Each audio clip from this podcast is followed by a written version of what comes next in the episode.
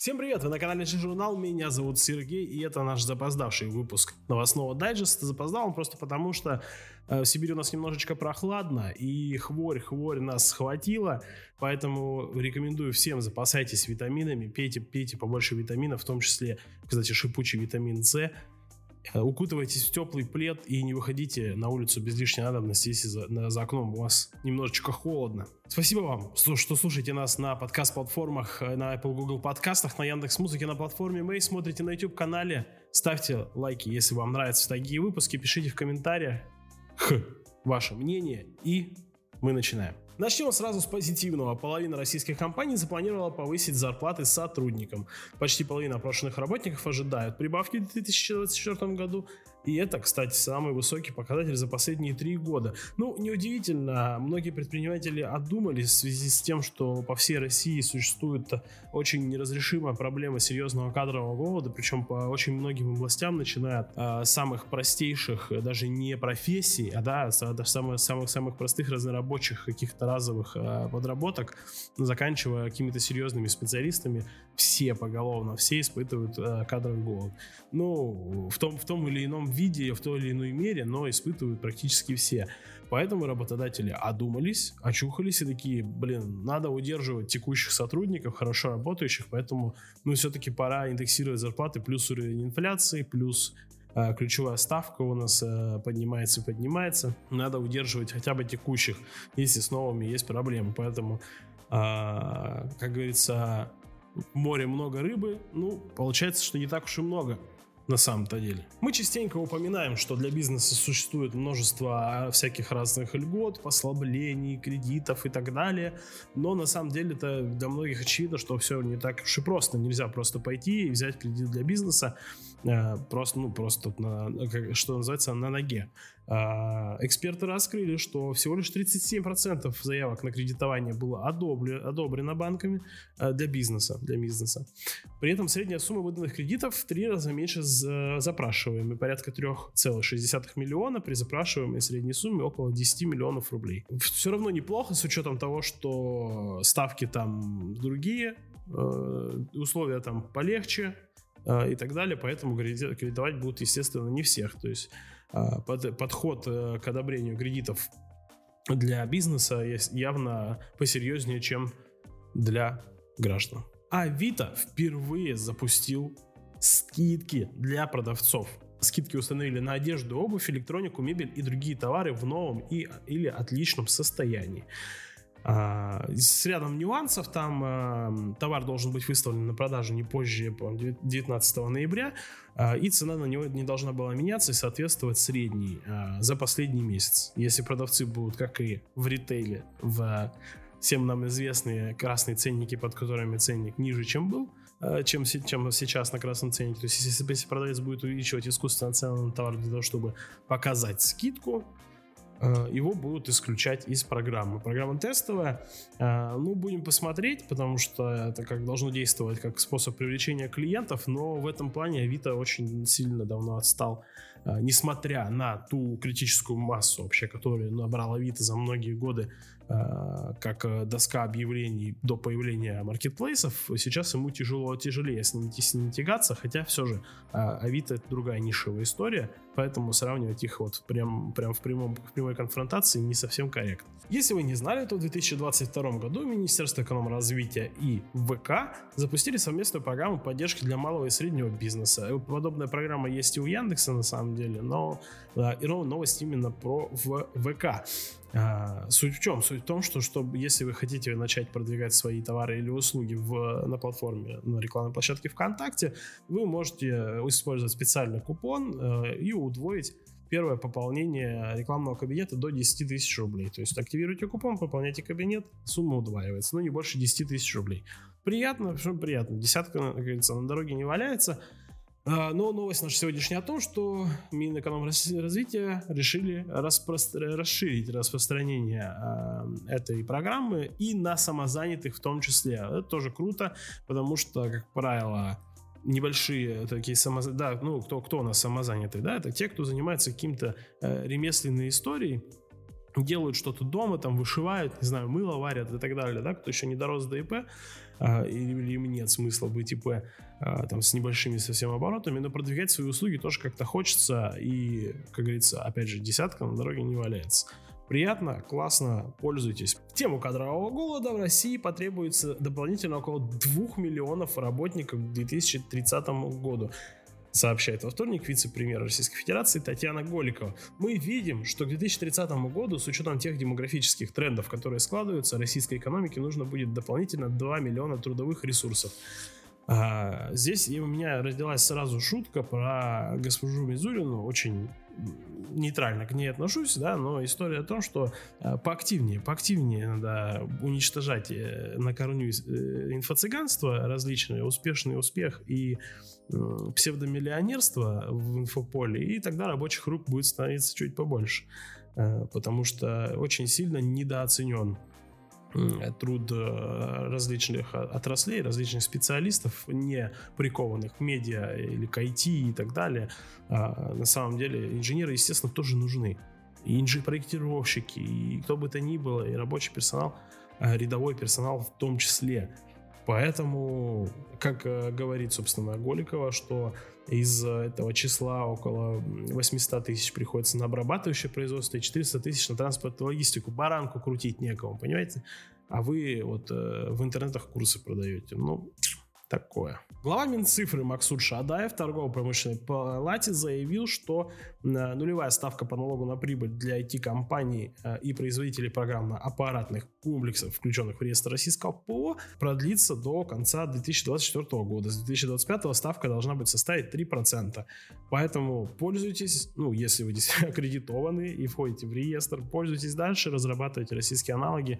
А, на самом деле, объективно, очень много российских аналогов зарубежного ПО вышло и продолжает выходить. Это клево. Многие переехали уже, например, там с э, иностранных таскеров на российские. Э, я не говорю там про сегмент, опять же, тех же э, разработчиков, потому что они там все такие крутые. Нет жира Confluence, подавай, пожалуйста, я не буду ни на чем другом работать. А когда ушел Slack, вообще так стало совсем плохо. Но те, кто попроще и пользуются таскерами для каких-то внутренних задач, переехали на тот же, спокойно переехали на какой-нибудь Кайтон, и как мы, мы переехали на Кайтон, и вообще все у нас классно, Кайтон очень удобный. Поэтому пользуйтесь, разрабатывайте, заменяйте, развивайте отечественного производителя. Зампред экономического комитета Совет Федерации Мурат Хапсироков заявил, что необходимо развивать сотрудничество АО «Почта России» и маркетплейсов. Он отметил, что маркетплейсы заявили о себе как о движущей силы отечественной торговли. Не секрет, согласен. А, по, по словам Хапсирокова, доля рынка маркетплейсов в общем числе онлайн-продаж выросла с 40% в 2021 году до 50% в 2022 году. За 2023 год статистики еще нет. На внутреннем рынке услуг доставки для электронной коммерции доля Почты России составляет 16% в общем объеме заказов, добавил парламентарий. Естественно, нужно форсировать э, сотрудничество Почты России. Как же-то у тех же самых Озон и Вайлдберриз Э, сотни, сотни, десятки тысяч, наверное, уже э, пунктов выдачи и собственная логистика, а Почта России недополучает денежку, э, а государство недополучает денежку. То есть это рассматривается как упущенная прибыль. А поэтому вопрос этот форсируется, скорее, скорее всего, явно не ради удобства чьего-либо, а потому что Э, доставка до пунктов выдачи маркетплейсов всегда намного быстрее, чем через э, почту или да, даже другие, другие транспортные компании, потому что распределенная логистика очень четко работающая, достаточно четко работающая маркетплейсов присутствует. Э, поэтому мотив для всего этого, я думаю, ясен. Немного о милом, если вы читаете новости и, ну, в принципе, подписаны на какие-нибудь телеграм-каналы, а вы наверняка видели очень милые истории о том, как э, в некоторых городах России люди неравнодушные помогают роботам-доставщикам Яндекса выбраться из, э, из снега. А, так вот, про, собственно, про роботов-доставщиков. Яндекс в 2024 году намерен расширить парк роботов-доставщиков со 130 до 260 единиц, видимо. Также планирует начать сдавать роботов в аренду другим компаниям по модели «последняя миля», то есть до конечного потребителя. В рамках сотрудничества Яндекс предоставит техническую поддержку и гарантийное обслуживание. Ну, это как бы новость не для масс. Само собой понятно, что будет очень ограниченные зоны доставки, ограниченное количество городов, где это будет работать. Э, роботы сейчас работают в Москве, Иннополисе, на курортах Роза Хутор и Красная Поляна и в городе Мури на Ленобласти. Э, ну, понятно, что это все история тестовая. Яндекс только все это, все это обкатывает, обкатывает, обкатывает. Э, внедрено это будет неизвестно когда, ну, а в конце, то есть в польной мере внедрено это будет неизвестно когда, поэтому будем посмотреть. Но задумка прикольная. Такой захотел кофе, то есть э, сейчас компания обсуждает внедрение роботов для доставки товаров с крупными сетевыми супермаркетами, кофейнями и ресторанами быстрого питания. Захотел кофеечек из Макдональдса с бургером быстренько съесть. А, не надо будет ждать э, курьера Васю на велосипеде, тебе робот все привезет. А, прикольно и для бизнеса тоже довольно классно. То есть можно будет еще больше прикольного контента снимать, как роботы доставляют ваш продукт. Центробанк запретил сотрудникам использовать технику Apple в служебных целях. С 25 декабря работникам нельзя использовать мобильное устройство Apple в служебной деятельности. Банк России также не будет покупать смартфоны и планшеты этой фирмы. Ссылаемся на распоряжение главы Центробанка Эльвиры Набиулиной. Многим из нас, э, опять же, в, в общей массе может показаться, что это уже совсем паранойя и и бредятина, но на самом деле доля смы- здравого смысла все равно в этом есть. Э, это дополнительная безопасность. А вы, говорится, говорится, мы там и вы, мы, мы и вы там не были, э, не знаем, что там бывает, э, хотя вообще, в принципе, история политики, она всегда такая довольно грязная. Все шпионят, все подслушивают, сливают переписки и так далее. Поэтому ограничения в подобных, и в том числе и в других государственных учреждениях, а, на использование какой-то техники, которая кому-то не нравится, это норма. Надеемся, что на обычных людей в будущем это распространяться не будет, и мы будем дальше пользоваться замечательными агрегатами. В России приняли закон о штрафах до полутора миллионов рублей за нарушение при обработке персональных данных. А штрафы для бизнеса за повторные нарушения, нарушения выросли аж втрое. Напоминаю, что за сбор персональных данных без согласия владельцев могут оштрафовать на сумму до 40 тысяч рублей, малые предприятия до 75, средние и крупные компании до 150 тысяч. При повторном нарушении а, для ИП и малых предприятий до 300 тысяч, для средних и крупных до 500. Все эти штрафы выросли, а, можете посмотреть, почитать. А, в чем суть того? Если вы думаете, что, ну блин, на меня никогда не штрафовали, я вот там собираю как попал. А, просто так превентивно проверка качества сбора персональных данных э, не особо ведется. Инициировать проверку может ваш клиент или контрагент, который посчитает, что его персональные данные были получены вами не согласованно или с нарушениями, а, может подать на вас жалобу, в отношении вас могут инициировать проверку, все найдут, проверят, посмотрят, откуда вы взяли этот несчастный телефончик его или там почту, а, ну и штраф, штрафчик вы свой получите. Поэтому берите данные только из своих источников белыми методами, либо из открытых источников, если вы работаете в B2B. Э, не работайте со слитыми базами, пожалуйста.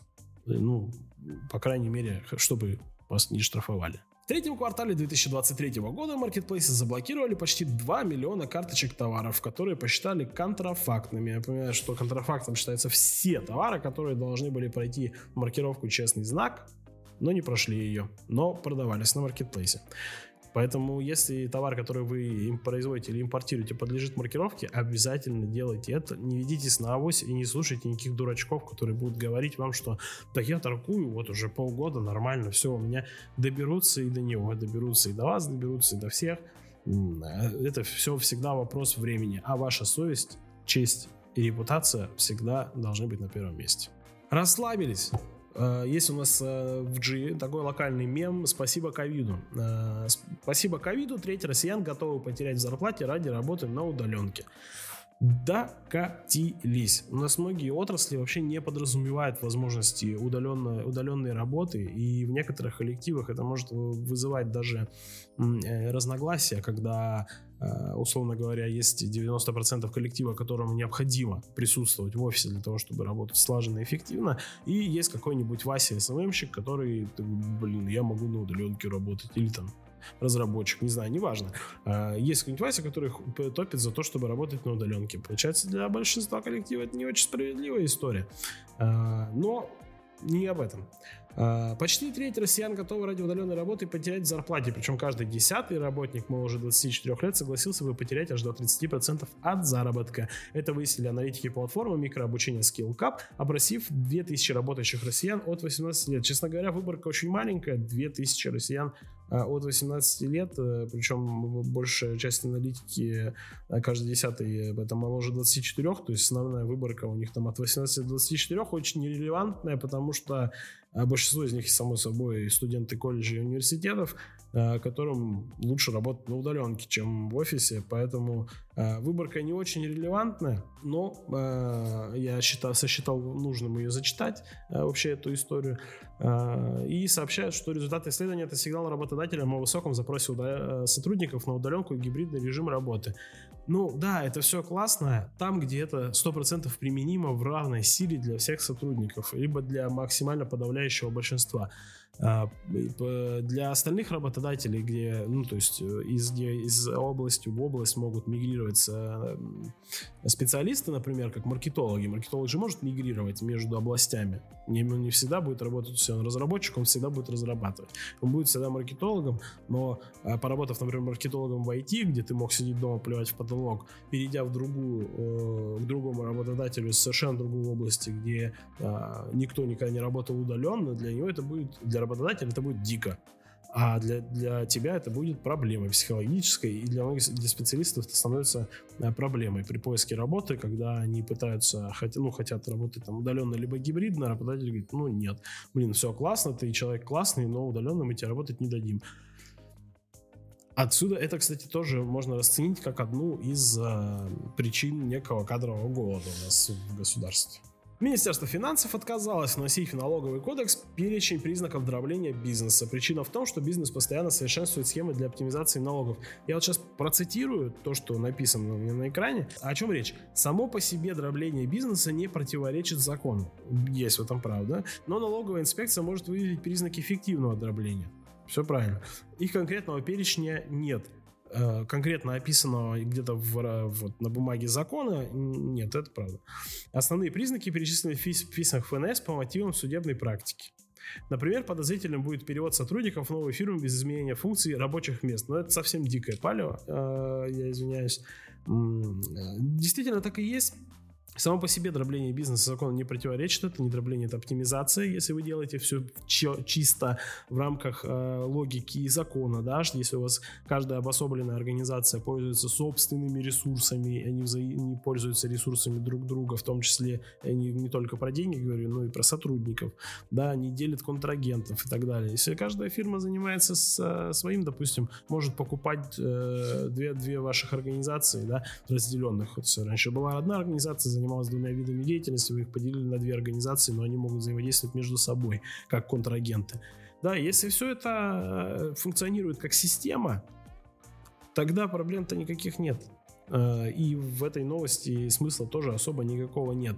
Но проблема в том, что таким образом поступают у нас далеко не все. Э, белую ведут бизнес тоже, к сожалению, далеко не все. А, и э, дела по дроблению продолжают э, постоянно возникать. Возникать, возникать, возникать. Если вы не в курсе, то если будут выявлены признаки эффективного дробления, то воссоздадут ситуацию, как будто бы дробления нет, пересчитают все налоги просто по верхней границе без разбирательства. А, э, там, как у вас и что, где по каким ставкам, там, неважно, какие у вас расходы, пофигу, просто посчитают по верхней границе, да начислят и платите как хотите. Ну, чаще, скорее всего, будет бан банкротиться, но кто-то и платит. В том числе, кстати, за дробление могут еще и уголовную ответственность повесить. А, поэтому 10 тысяч раз подумайте перед тем, как дробиться а, криво. Я имею в виду. В белую-то, пожалуйста завершить наш дайджест хочется у меня нету на, перед экраном этого, это было вот буквально день назад до съемок. Центробанк в очередной раз у нас повысил ключевую ставку. Вот не только-только совсем недавно, не, чуть больше месяца назад, а мы в нашем первом, собственно, выпуске дайджеста говорили о поднятии ключевой ставки. А, снова подняли, и мы сидели тут, гадали на картах Таро на 1% или на 2 подни. Вот поднялись все-таки на 1%, ключевая ставка теперь составляет у нас 16%. Что это значит? Это значит, что Поднятие ключевой ставки в предыдущий раз нифига не помогло сдерживать инфляцию, нифига не помогло а, остановить закредитованность, э, продолжают брать кредиты, банки продолжают их выдавать, продолжают рисковать, поэтому будем наблюдать повышение ставки до тех пор, пока все это не лопнет чертям собачьим. На этом на сегодня все. Спасибо, что слушаете нас на подкаст-платформах Apple и Google подкаста, Яндекс Музыки на платформе. Мы их смотрите на YouTube канале. Подписывайтесь, кстати, на наш телеграм-канал. Там некоторые новости выходят раньше, чем они выходят в дайджесте. И там еще много всего интересного. Э, ссылка в описании, само собой. Ставьте лайки, подписывайтесь на канал, пишите комментарии и ведите свой бизнес с удовольствием. Не болейте, зима суровая. До новых встреч!